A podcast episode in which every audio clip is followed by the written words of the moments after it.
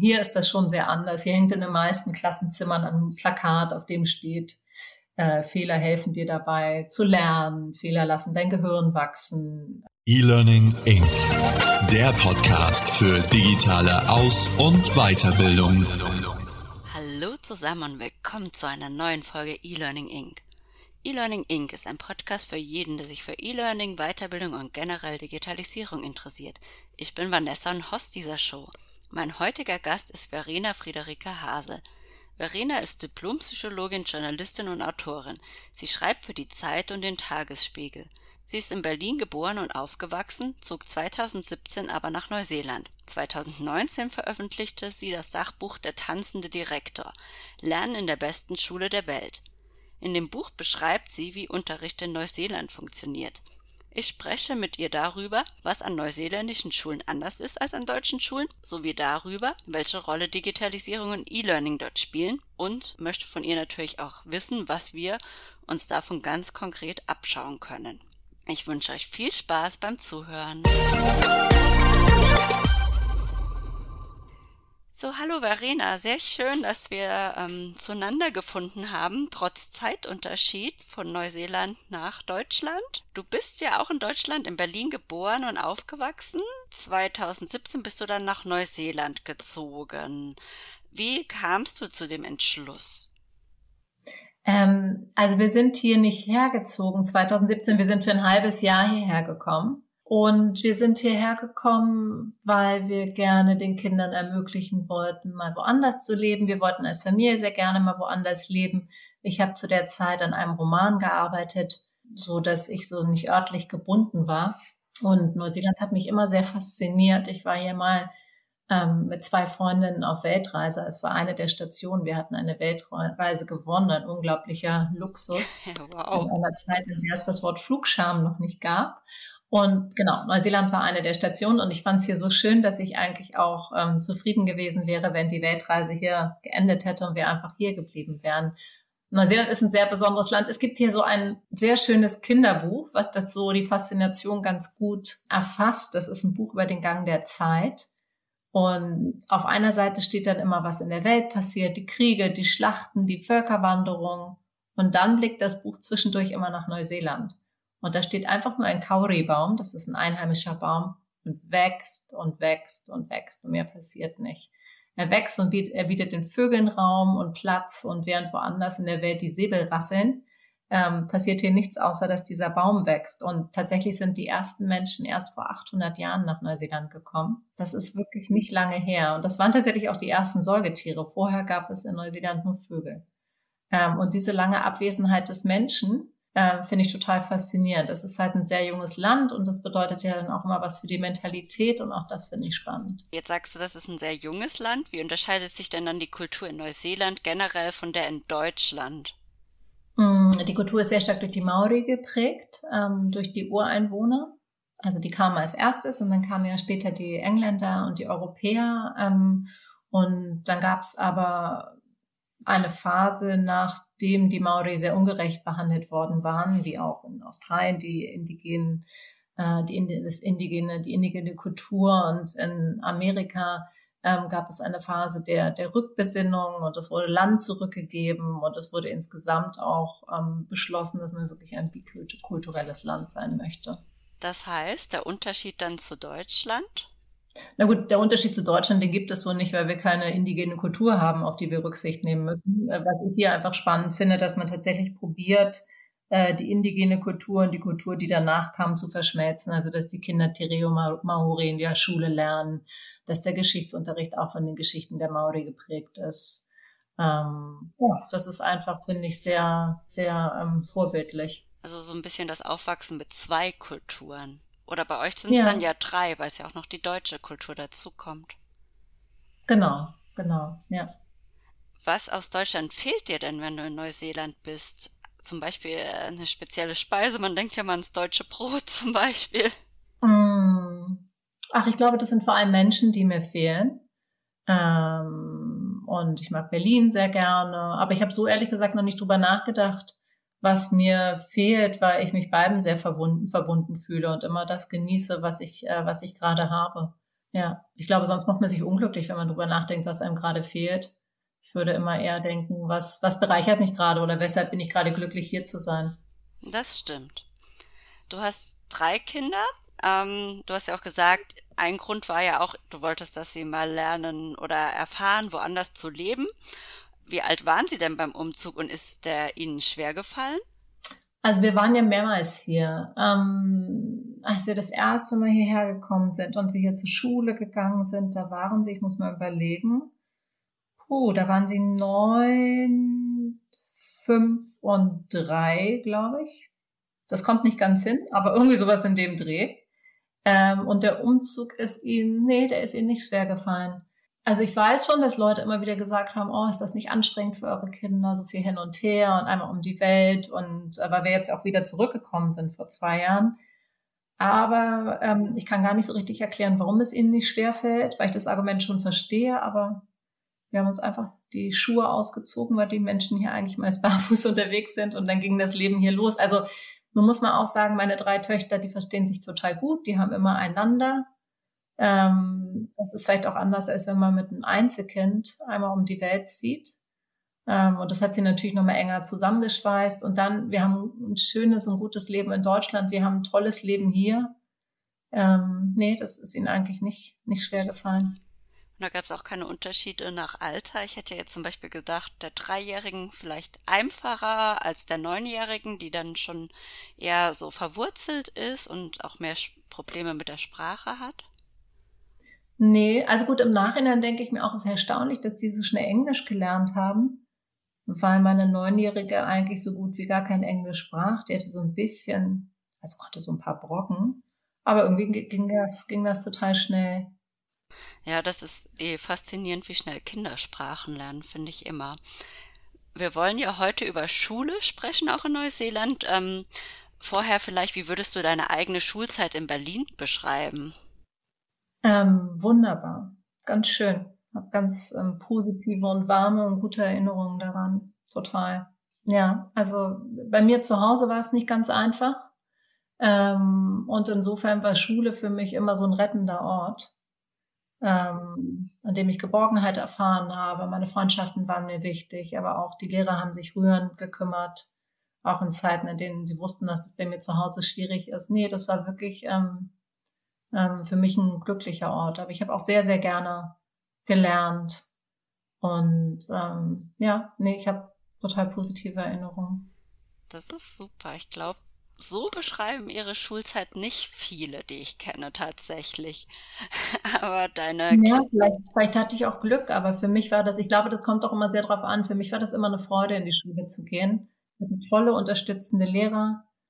Ähm, wir haben auch neulich mit, oder neulich nicht, aber vor ein paar Jahren unsere Grundschullehrerin wieder getroffen, haben Klassentreffen mit ihr organisiert. Die hat uns dann das Du angeboten. Das fanden wir alle total merkwürdig, weil sie doch eine Respektsperson war. Aber ähm, konnte mich immer noch gut dran erinnern, wie die uns morgens immer, wenn wir in die Schule kamen, die Arme ausgestreckt hat und uns umarmt hat. Und wir hatten eine Schulkatze in der Grundschule, die immer in unserem Klassenzimmer geschlafen hat. Die hatte da ein kleines Körbchen, kleines Körbchen stehen. Aber auch meine, meine Zeit an, am Gymnasium war sehr schön. Mhm. Und mhm. über die schulischen Erfahrungen deiner Kinder in Neuseeland hast du ja 2019 ein Sachbuch veröffentlicht. Der Titel ist Der tanzende Direktor. Was hat es denn mit dem Titel auf sich? Wer ist der tanzende Direktor? Ja, ich vorher noch vielleicht kurz, es ist nicht über die Erfahrungen meiner Kinder. Ähm, das ist ja losgelöst davon, dann wäre das ja so eine Nabelschau gewesen und auch nicht wirklich repräsentativ. Ich habe hier tatsächlich, aber das erzähle ich nachher noch genauer, ähm, hier über einen langen, langen Zeitraum extrem viele Schulen besucht in Neuseeland, mir den Unterricht hier angeschaut. Ähm, der Buchtitel hat, äh, der beruht auf einer Episode, die ich hier erlebt habe, weil ähm, ich mich ähm, als, ja, manches, das ich hier gesehen habe, kam mir fast zu schön vor, um wahr zu sein. Und dann wollte ich natürlich auch immer dahin gucken, wo es ein bisschen schwieriger ist. Und dann war ich einmal im Unterricht mit einem Kind, das mit einem Jungen, der sehr verhaltensauffällig war. Und dann ist es natürlich auch besonders interessant, wie geht ein Schulsystem eigentlich mit solchen Kindern um, die ansonsten vielleicht hinten überfallen, aber auch problematisch sind für die anderen Kinder. Ähm, und dieser Junge war hochaggressiv, ähm, hat sich schwer damit getan, sich zu konzentrieren und so weiter und so fort. Und der wurde dann, der war eigentlich ein Zweitklässler und kam dann in die dritte Klasse, interessanterweise, weil die Hoffnung war, dass er gegenüber den Drittklässlern ein wenig ähm, respektvoller ist, weil die ein bisschen größer sind. Und auch, weil die Schule der Meinung war, dass die anderen Kinder einfach mal Entlastung von ihm brauchen, weil der die Klasse sehr, sehr ähm, geknechtet hat, seine, seine gleichaltrigen Mitschüler ähm, und Mitschülerinnen. Und ähm, das hatten sie irgendwie alles sehr gut für ihn vorbereitet. Es gab einen separaten Raum, da konnte er sich ähm, hm, zurückziehen, weil er sich da besser konzentrieren konnte. Und sie haben sehr klare Regeln aufgestellt, was er nicht machen darf. Aber sowas hören solche Kinder ja immer oft. Du darfst das nicht und du darfst das, das nicht. Aber dann haben sie eine Frage gestellt, die ich sehr interessant fand. Die haben gesagt, was magst du denn eigentlich gerne? Also was mag ein Kind, das so irgendwie gegen alles eingestellt sind? Was mag der eigentlich richtig gerne? Und da hat er überraschenderweise gesagt, dass er sehr gerne tanzt, was man bei ihm nicht unbedingt vermutet hätte. Ähm, und dann hat der Schuldirektor mit ihm ausgemacht, dass der Junge jeden Nachmittag nach der Schule zu ihm ins Office kommt, also zu ihm in die, ins Büro rüber geht und ihm erzählt, was gut gelaufen ist und was noch nicht so gut gelaufen ist und so den Tag ja so ein Resümee zieht und äh, wenn es etwas gibt, auf das er sehr stolz war, zum Beispiel seine Impulse kontrolliert zu haben oder einmal länger an einer Aufgabe drangeblieben zu sein, dann ist der Direktor mit, mit ihm ins Lehrerzimmer hochgegangen und hat ein iPod angemacht und dann konnte der Junge im Lehrerzimmer tanzen. Und hat ähm, er das ähm, angenommen? Der hat das angenommen, ja, der okay. hat das angenommen. Und so kam dieser, dieser Buchtitel zustande. War das auch das Schlüsselerlebnis, wo du gesagt hast, okay, darüber möchte ich unbedingt ein Buch schreiben oder wie kamst du auf die Idee zum Buch? Nee, da war ich schon mitten in der Recherche. Ah, das okay. war, ähm, nee, das, ähm, das Buch, die Buchidee wurde tatsächlich von äh, der Lektorin an mich herangetragen, ähm, weil sie so ein bisschen gehört hatte, wie die Schulen hier sind und sie meinte, das ist doch mal ein interessantes Thema, das mal zu, zu erzählen. Und ähm, ich hatte erstmal, ich wusste nicht viel über die Schulen hier. Ähm, ich war überrascht, was ich dann an der Schule meiner, meiner ältesten Tochter, die anderen waren noch gar nicht äh, in der Schule, erlebte. Einfach so Kleinigkeiten, die ich gesehen habe, wie die Aula mit den Flaggen von allen Ländern geschmückt ist, aus denen die Kinder kommen, weil das ja hier ein Land der Einwanderer ist. Oder auch die Tatsache, dass der Direktor der Schule sie jeden Tag am Eingang begrüßt hat. Ähm, oder die Tatsache, dass die Kinder ähm, eigentlich das ganze Jahr über hinweg eingeschult werden. Also mit ihrem fünften Lebensjahr an können sie ein ganzes Jahr lang eingeschult werden, dass es nicht diesen fixen Einschulungstermin gibt. Also so viele Kleinigkeiten, die ich beobachtet habe. Und da dachte ich mir, so komisch, ist das nur hier so, ist das überall so? Und ähm, dann habe ich mich gefreut, als die Lektorin sagte, naja, schaust dir doch mal genauer an. Vielleicht ähm, ist das ja berichtenswert. Und ich bin ja Journalistin ähm, und insofern liebe ich Recherche und ich liebe es, mir Sachen genauer anzugucken. Und deswegen habe ich dann ja ganz viele Termine in verschiedenen Schulen gemacht. Ich glaube insgesamt ein Dutzend Schulen. Und mir war auch wichtig, dass sie in unterschiedlichen Gebieten liegen, also in wohlhabenden Gebieten, aber auch in sozial benachteiligten Gebieten und alle Klassenstufen ähm, und unterschiedliche Fächer. Und dann bin ich dann selber wie ein Schulkind morgens los mit meiner Lunchbox und habe dann den ganzen Tag an der Schule verbracht, an unterschiedlichen Schulen. Und was ich besonders interessant fand, darum geht es ja auch in meinem Buch, dass die Fehlerkultur hier so eine andere ist. Ähm, das äh, natürlich sagt man in Deutschland auch, ein Meister ist noch nicht vom Himmel gefallen und so weiter, aber trotzdem gibt es ja schon noch Lehrer, die mit Rotstift ranschreiben, was gut ist und was nicht gut ist und lachende Smileys und traurige Smileys und ähm, hier ist das schon sehr anders. Hier hängt in den meisten Klassenzimmern ein Plakat, auf dem steht, äh, Fehler helfen dir dabei zu lernen, Fehler lassen dein Gehirn wachsen. Ähm, es gibt auch im Matheunterricht äh, nicht dieses Lösungsfeld, sondern es gibt ein Denkfeld, wo die Kinder ihre Überlegungen reinschreiben und Lehrer sagen ganz oft, oh, das ist ja ein hervorragender Fehler, ähm, weil Fehler ja einfach zeigen, dass jemand versucht hat, selbstständig zu einer Lösung zu kommen. Aber diese andere Fehlerkultur habe ich auch ganz stark daran bemerkt, wie bereitwillig mir die Schulen äh, Zugang gewährt haben, weil ich eigentlich gab keine Schule, die gesagt hat, nee, du kannst nicht kommen, wir wollen nicht, dass du siehst, was wir machen. Es gab keinen Moment, in dem Lehrer mich gebeten haben, vor die Tür zu gehen. Sie haben danach nie gesagt, kann ich aber noch mal gucken, was du schreibst. Also das hat für mich das auch noch mal so bewiesen, dass der Umgang mit Fehlern hier ein anderer ist oder Offenheit, weil die haben mich natürlich auch dabei zugucken lassen, wie Sachen nicht so gut gelaufen sind. Aber trotzdem war das in Ordnung. Das ist was, das könnte ich mir in Deutschland sehr viel schwerer vorstellen.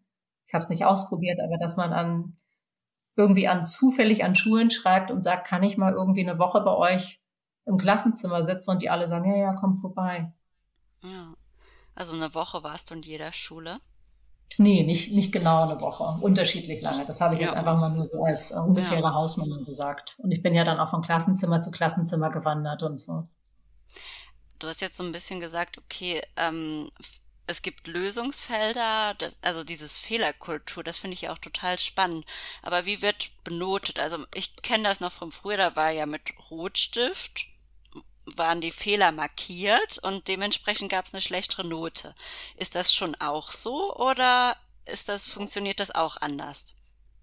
Naja, das Benotungssystem funktioniert hier völlig anders, äh, weil es das in dem Sinne nicht gibt. Es gibt acht Stufen des Wissens oder des, äh, der Kompetenzen, die Kinder ähm, erreichen sollen. Aber wann sie diese erreichen, ähm, obliegt eigentlich ihnen oder das ist halt individuell unterschiedlich. Es gibt ja auch mal eine Zeit, in der lernt ein Kind sehr viel und dann eine Zeit, da lernt es weniger, aus welchen Gründen auch immer. Und diese Stufen sind für die gesamte Schulzeit so festgelegt und dann werden die Kinder da einsortiert. Aber es geht, wenn es um Rückmeldungen an die Kinder geht, geht es viel mehr darum, wie hat sich ein Kind im Laufe eines, sagen wir mal, eines Jahres entwickelt also es wird an der eigenen Leistung gemessen und nicht so sehr an der Leistung der anderen Kinder. Ist das objektiv vergleichbar?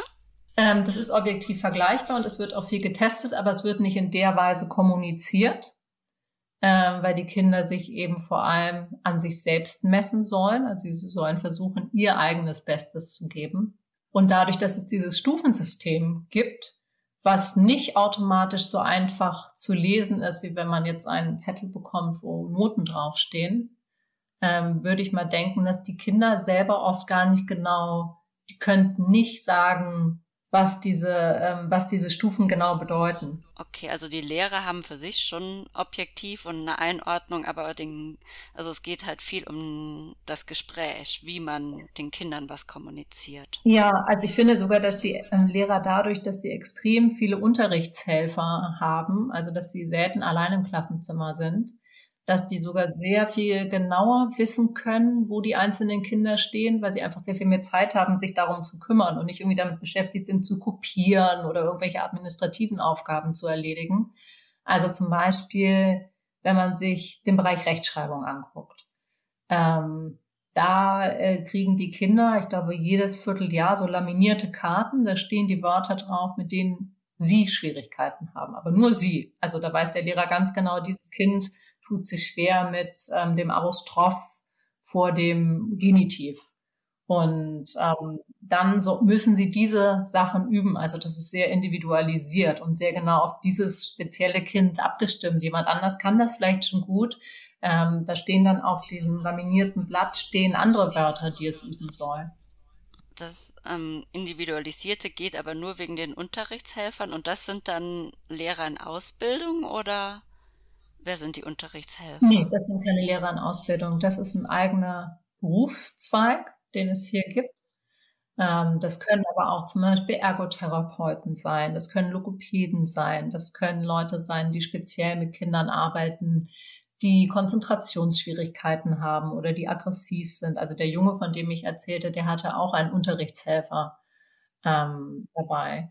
Ähm, ich glaube, dass einfach, was der Unterschied ist ähm, zu Deutschland, ist, dass hier, ich finde, dass der Lehrerberuf in Deutschland wahnsinnig überladen ist mit ähm, Erwartungen und Aufgaben und die müssen ja alles auf einmal sein. Die müssen Fachwissen vermitteln, sie müssen die sozialen Probleme in den Griff bekommen, sie müssen administrative Aufgaben ähm, bewältigen und das ist hier nicht so. Hier versucht man schon möglichst viel freizuräumen, damit der Lehrer sich auf das ähm, konzentrieren kann, was eigentlich seine Aufgabe ist.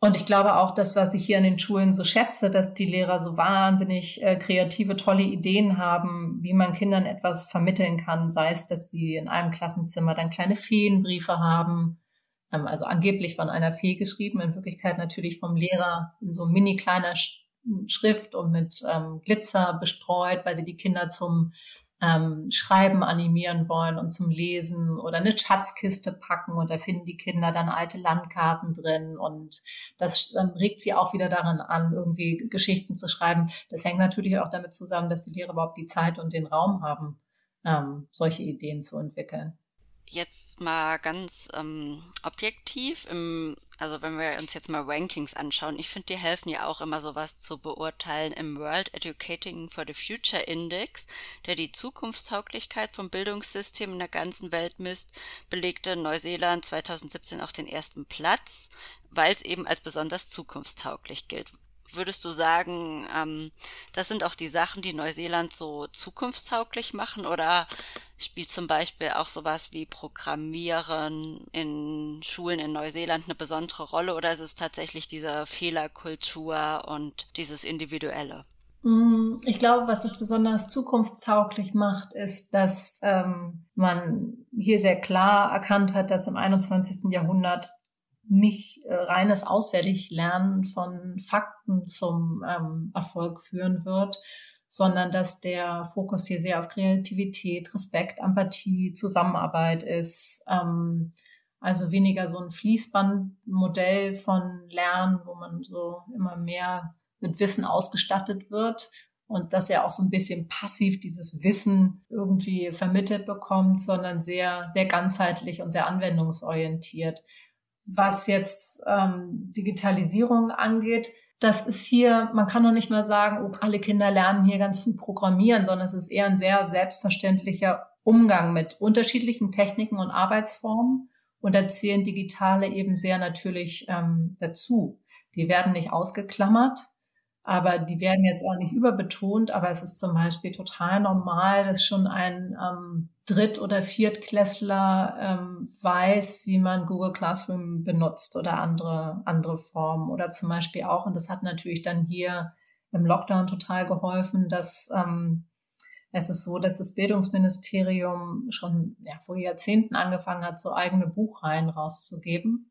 Ähm, das sind kleine Bücher, unterschiedliche Leseniveaus, ähm, von denen gibt es Tausende weil es hier nicht die einheitliche Fibel gibt, weil Kinder sollen irgendwie ihren Interessen gemäß die Bücher aussuchen. Und Erstklässler nehmen jeden Tag so ein kleines Buch mit nach Hause und das soll dann eben auch ein Thema haben, das sie interessiert. Aber trotzdem muss es halt irgendwie vergleichbar sein, was die Kinder lesen. Und diese ähm, Bücher sind digitalisiert und es ist schon auch vor langer Zeit sind die digitalisiert worden. Das heißt, die Kinder konnten in der Zeit, in der ähm, die Bibliotheken geschlossen hatten, konnten sie diese Bücher einfach digital lesen. Es gab eine Stimme, die ihnen das vorgelesen hat, was ja gerade für Kinder wichtig ist, ähm, deren Muttersprache eine andere ist. Sie konnten selber ähm, aufnehmen über dieses, über diese Webseite, wie sie die Bücher vorgelesen haben. Und das konnten wir dann der Lehrerin schicken. Aber all sowas war schon viel früher angelegt. Und das meine ich mit selbstverständlicher Umgang damit, dass man das parallel sozusagen immer mitdenkt. Und das auch, wenn es das, was ich vorher sagte, dass die Kinder, dass Rechtschreibung hier schon sehr ernst genommen wird und dass sie dann bestimmte Wörter schreiben üben müssen, dann können sie trotzdem überlegen, wie sie das tun wollen. Machen sie das altmodisch auf einer Schiefertafel oder formen sie die Buchstaben auf Knete oder wollen sie es vielleicht am Computer machen? Und da kann man auch nicht sagen, dass die, ich glaube, in Deutschland ist immer so ein bisschen die Sorge, oder machen die Kinder alles nur noch am Computer? Das ist überhaupt nicht so. Es ist halt eine Möglichkeit unter vielen. Und wenn man selbstverständlich mit der umgeht, ist es gar nicht unbedingt die attraktivste. Also welche Rolle spielte sozusagen digitaler Unterricht, als du 2017 das erste Mal dort warst mit deiner Familie und wie hat sich das dann nochmal mit der Corona-Pandemie entwickelt? Du hast jetzt gesagt, vieles war schon so, die digitalen Bücher gab es schon früher, aber mhm. gab es da nochmal einen Schub sozusagen, auch einen Digitalisierungsschub? Hat sich da nochmal was nee, verändert? Oder? Nee, nee den gab es nicht.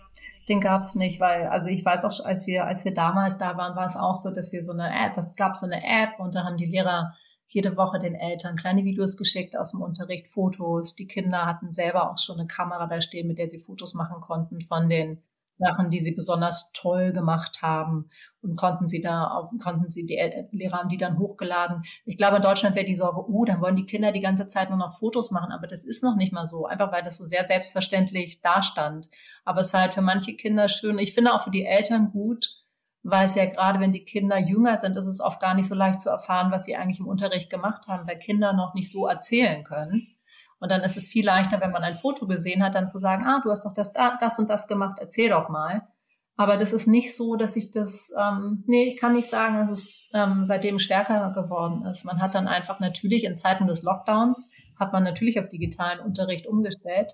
Das war dann wahrscheinlich sehr viel unkomplizierter als in Deutschland, weil das alles schon eingeübt war. Und auch, ich glaube, weil ähm, die Lehrer, die hatten schon Fortbildung in digitalen Unterricht gehabt, aber gar nicht jetzt sozusagen auf die Pandemie hinführen, sondern das war auch lange zuvor, einfach damit sie halt wissen, dass ähm, digitaler Unterricht nicht bedeutet, dass man einfach was abfotografiert und hochlädt, sondern dass das sozusagen eine sehr spezielle Art des Unterrichtens ist und auch dementsprechend eine Didaktik braucht.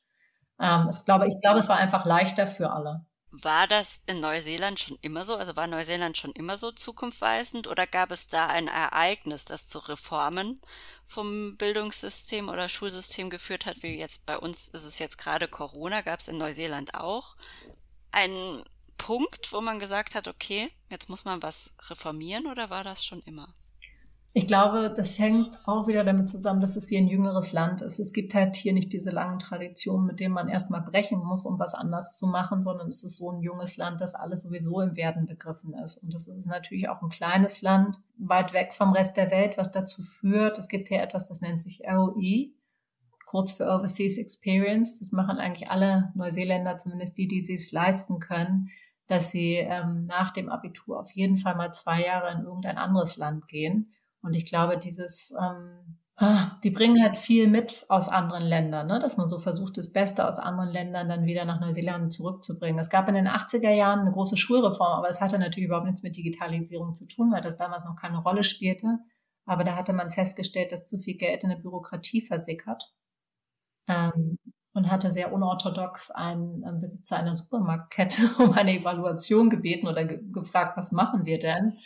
Und ähm, das Ergebnis war, dass man ein, ein, zwar ein landesweit geltendes Curriculum hat, das bezeichnen die Leute hier als einen Schirm, unter dem sie sich versammeln können, aber dass die einzelnen Schulen viel Freiheit haben. Also auch viel Freiheit, wie sie das Geld, was sie vom Staat bekommen, wie sie das einsetzen. Ähm, damit das Geld eben nicht mehr irgendwo versickert und das Ministerium darüber unter, äh, entscheidet, wie viel Scheren eine Schule bekommt.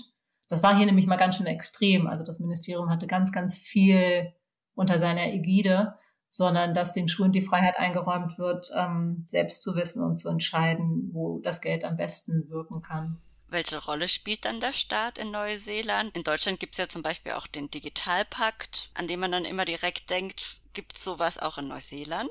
Nee, nee, es war also jetzt zu Zeiten der, ähm, der, der Pandemie, als es einen Lockdown gab, war es so, dass einfach dann ähm, ein Direktor einer Schule, mit dem ich gesprochen habe, irgendwo auf der Nordinsel, ich weiß gar nicht mehr genau, wo es war, aber der ähm, hatte viele Kinder, die zu Hause gar kein Notebook haben, aber der hatte eben Geld für Klassenfahrten, die dann nicht mehr stattgefunden haben und er hatte kurzerhand dieses Geld benutzt, um Notebooks für alle Kinder zu kaufen.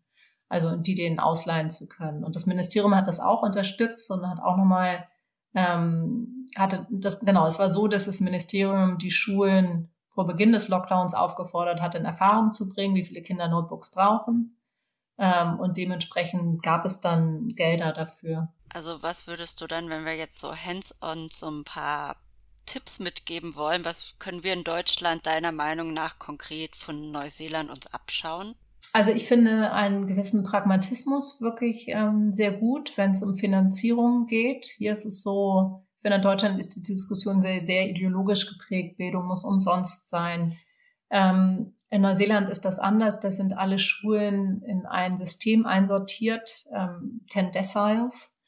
Ähm, und je nachdem, in welcher Dezile sie sind, bekommen sie mehr oder weniger Geld vom Staat. Und das bemisst sich daran, ob sie in einem wohlhabenden Einzugsgebiet sind oder nicht. Also hier ist durchaus ähm, der Gedanke prägend, dass ähm, wenn Eltern ausreichend Geld haben, können sie sich auch finanziell an der Ausstattung der Schule beteiligen. Etwas, eine Meinung, die ich total teile.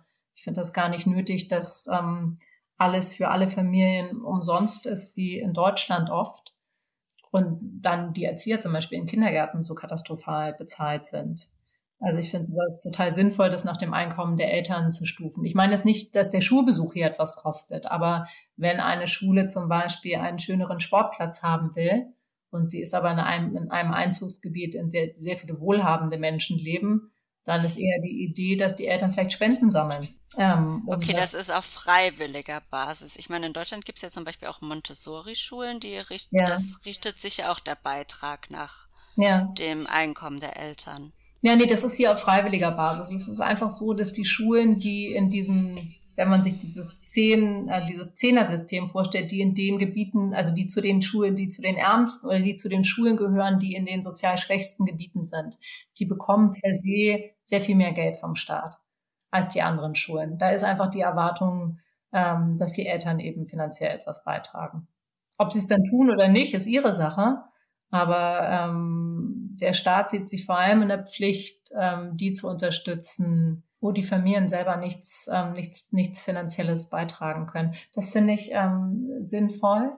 Ich finde auch das Fortbildungssystem hier sehr gut, weil das Fortbildungssystem für die Lehrer auch sehr individualisiert ist. Also es gibt nicht diese Fortbildung am Ende eines langen Schultages, irgendwie extern, wo man dann erst hingehen muss, sondern die Fort, also es gibt einen Pool an Fortbildner, die sind ähm, vom Ministerium zertifiziert und dann können sich aber die Schulen ihren Fortbildner aussuchen, auch je nachdem, was dem Profil ihrer Schule entspricht. Manche haben vielleicht besonders viele Einwanderer, gerade von den pazifischen Inseln kommen viele Menschen, die auch wegen des Klimawandels ähm, ihre Heimat verlassen. Andere Kinder liegen in einer anderen Gegend und haben vielleicht andere Themen, die sie besonders beschäftigen. Und dann kann man sich einen Fortbildner aussuchen und der kommt dann über einen längeren Zeitraum an die Schule direkt und arbeitet vor Ort mit den Lehrern in so einem abgestuften System. Also dass er zum Beispiel erstmal ähm, Modellstunden gibt, also die anderen, die Lehrer zugucken können, wie das der Fortbildner lösen würde. Dann ist er dabei, wenn die Lehrer selbst Unterrichtsstunden geben und greift so unterstützend unter die Arme. Dann hilft er bei der Unterrichtsplanung. Das finde ich total gut. Das ist so ein längeres Das ist Arbeit. dann auch mehr so ein individuelles Coaching eigentlich. Genau, genau. Und ja. dass über einen längeren Zeitraum so ein Arbeitsbündnis geformt wird. Das finde ich zum Beispiel mhm. auch sehr sinnvoll. Und was würdest du den deutschen Lehrkräften jetzt selbst raten, wenn sie sagen, okay, das klingt alles total spannend, aber was kann ich tun, wenn ich Unterricht digitaler und zukunftsweisender nach neuseeländischem Vorbild gestalten möchte? Ich glaube, was ähm, man deutschen Lehrern und Lehrerinnen total raten kann, ist, sich mehr zu vernetzen. Also mehr Ideen zu teilen mit anderen Lehrer und Lehrerinnen und mehr Projekte zu starten, an denen dann auch andere partizipieren können. Was ich hier sehr, sehr schön fand, war ein Projekt, das hat ein Lehrer in einer Dorfschule gestartet, weil viele Neuseeland ist, ist nicht sehr dicht besiedelt. Ne? Das ist, ähm, manche Schulen sind sehr einsam. Und der fand eben auch, dass seine Schule weit ab vom Schuss ist. Und ähm, hat dann ein Projekt gestartet, das nannte er Chapter Chat. Und ähm, hat so einen Aufruf gestartet, dass alle Kinder zusammen ein Buch lesen. Also Kinder überall im Land.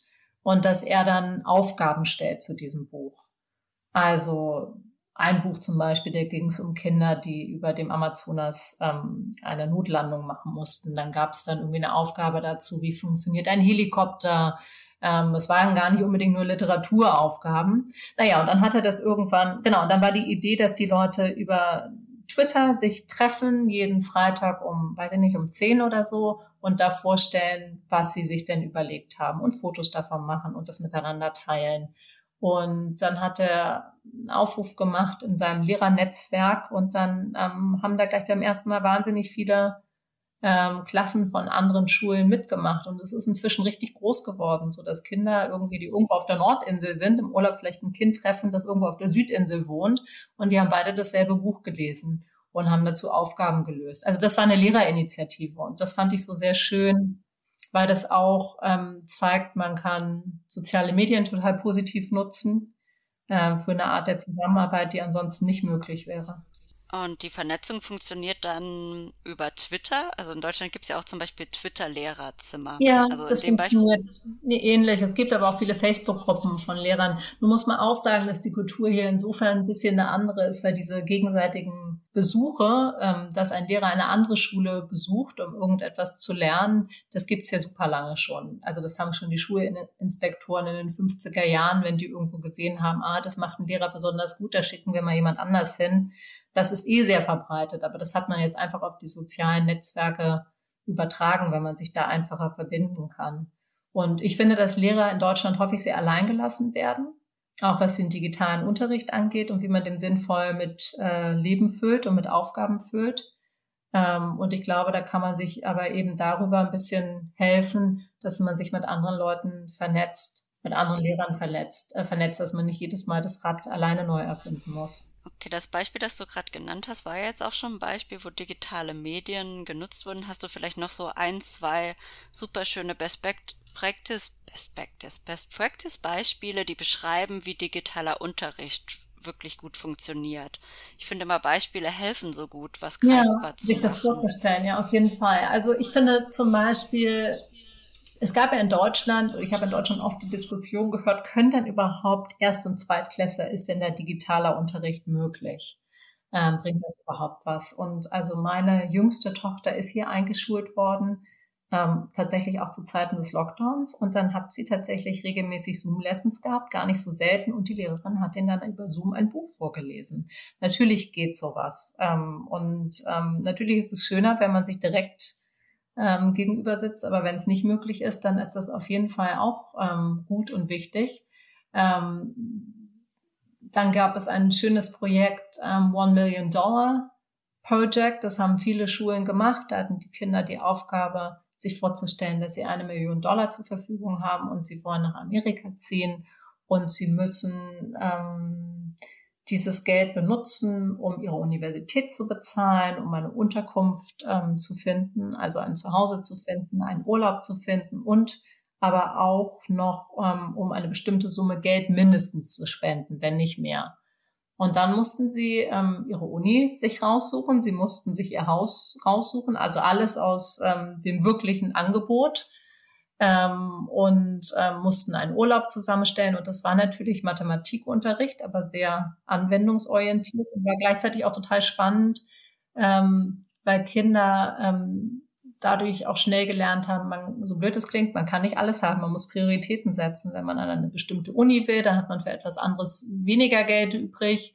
Und ich fand auch gerade diesen Aspekt, dass man auf jeden Fall auch Geld spenden muss, wenn man so viel Geld hat. Ähm, und dass man sich auch überlegen muss, wohin man das Geld spenden würde. Das fand ich auch super. Und das war auch alles natürlich total digital, weil sie auf echten Websites und so gesucht haben. Das, also das wollte ich gerade sagen. Es ist ja nicht nur Mathematikunterricht, sondern es ist ja auch super anwendungsorientiert, ja. wie man online recherchiert und wie man auch die glaubwürdigen Informationen findet. Ja. Das war ja auch, hat man, haben Sie damit ja auch noch mitgelernt. Genau, genau. Aber es kam, glaube ich, ursprünglich aus der mathematischen Richtung. Aber es ist hier oft so, dass man beim Projekt nicht genau sagen kann, bei einem Unterrichtsprojekt, was ist es eigentlich, weil es viele Bereiche abdeckt. Die Kinder hatten tatsächlich auch alle Apps zum Meditieren. Ähm, die waren aber auch schon vorher im Unterricht eingeübt worden und erprobt worden. Einfach damit man auch über so seelische Gesundheit nachdenkt in Zeiten des Lockdowns. Das fand ich auch sehr gut. Ja, super schöne Beispiele. Wenn du jetzt nur eine Sache am neuseeländischen Schulsystem noch verändern dürftest, welche Sache wäre das? Und, jetzt, und im Vergleich, welche eine Sache am deutschen Schulsystem würdest du verändern? Mmh also hier in Neuseeland wäre das sicherlich mehr Demokratieerziehung. Ähm, das mag in, Deutschland sehr, dass die, ähm, ja, wahrscheinlich aufgrund unserer historischen Erfahrung das doch sehr, sehr wichtig ist. Das ist hier, finde ich, noch unterrepräsentiert und so kritisches Denken und Diskussionen und so. Bei Neuseeland, hier wird, ähm, hier wird ähm, das Zusammengehörigkeitsgefühl sehr groß geschrieben, was auch schön ist, was dann aber manchmal den Nachteil hat, dass Leute sich schwer damit tun, sich auseinanderzusetzen. Das ist etwas, was hier fehlt. Und in Deutschland finde ich das vor allem wichtig, dass die Lehrer und Lehrerinnen mehr Freiheit bekommen, so dass sie dann auch ihre Freude am Beruf wiedergewinnen können, wenn sie ihn denn verloren haben. Super, vielen Dank für das spannende Interview. Ich komme dann auch schon zu den beiden Abschlussfragen. Und zwar das erste, was kannst du unseren Hörern jetzt unabhängig von Schule mitgeben, wenn Sie als persönlichen Tipp, wie Sie das Thema Weiterbildung und Lernen richtig für sich angehen können? Also wenn es jetzt nur nur in Anführungsstrichen um Lernen und Weiterbildung geht. Also ich, ich, ähm, ich schreibe Bücher und ich lese natürlich auch immer Bücher, wenn ich irgendetwas Neues erfahren will. Ein Buch, was ich einfach ganz egal, inwiefern man sich jetzt weiterbilden wir total wertvoll fand, das haben bestimmt aber auch noch viel, schon viele gelesen. Wenn noch nicht, dann kann ich das auf jeden Fall empfehlen, ist Harari, die Geschichte der Menschheit. Das fand ich so fantastisch, welchen Blick als Historiker auf die Geschehnisse der Welt wirft. Ähm, und er hat ja jetzt auch gerade wohl ein, eine, ähm, eine Art Comic herausgebracht, in dem er das Ganze nochmal für Jugendliche und Kinder ähm, macht. Das finde ich, das habe ich mir selbst noch nicht angeschaut, aber das finde ich großartig. Klingt spannend. Ich habe es noch nicht gelesen, tatsächlich. Ja, das lohnt sich total. ganz, ganz spannend. Und als letzte Frage, wen nominierst du als potenziellen Podcast-Gast zu den Themen Weiterbildung, Digitalisierung, Lernen und E-Learning?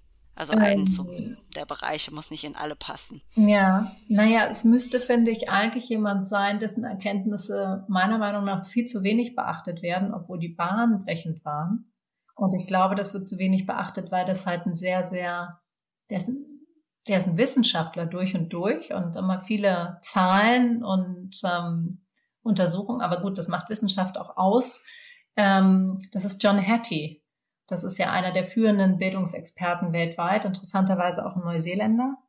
Ähm, und der hat ja systematischer erforscht als jeder andere, was guten Unterricht ausmacht. Und das Spannende finde ich auch, wenn man sein Buch liest, was leider super viele Leute nicht gelesen haben, eben auch, ich glaube, weil es ein bisschen sperrig daherkommt, ähm, ist, dass vieles, worüber wir in Deutschland so diskutieren, ist eigentlich ähm, belanglos, weil das nicht so eine große Rolle spielt, ob Hausarbeiten oder nicht oder auch die Klassengröße, ne, worüber man in Deutschland ganz viel spricht, dass das für den Gelingen, für das Gelingen des Unterrichts gar nicht so relevant ist wie andere Dinge. Auch super spannender Gast. Ähm, ja, dann danke dir für deine Zeit. Und Gerne. hier in Deutschland ist es Abend, aber dir sage ich jetzt einen schönen Tag, weil bei dir hat der Tag gerade angefangen. Genau, ja. Dir einen schönen Abend. Hat Spaß gemacht. Das war's für heute. Ich hoffe, die Folge hat euch gefallen. Ich freue mich, wenn ihr sie liked, teilt und kommentiert.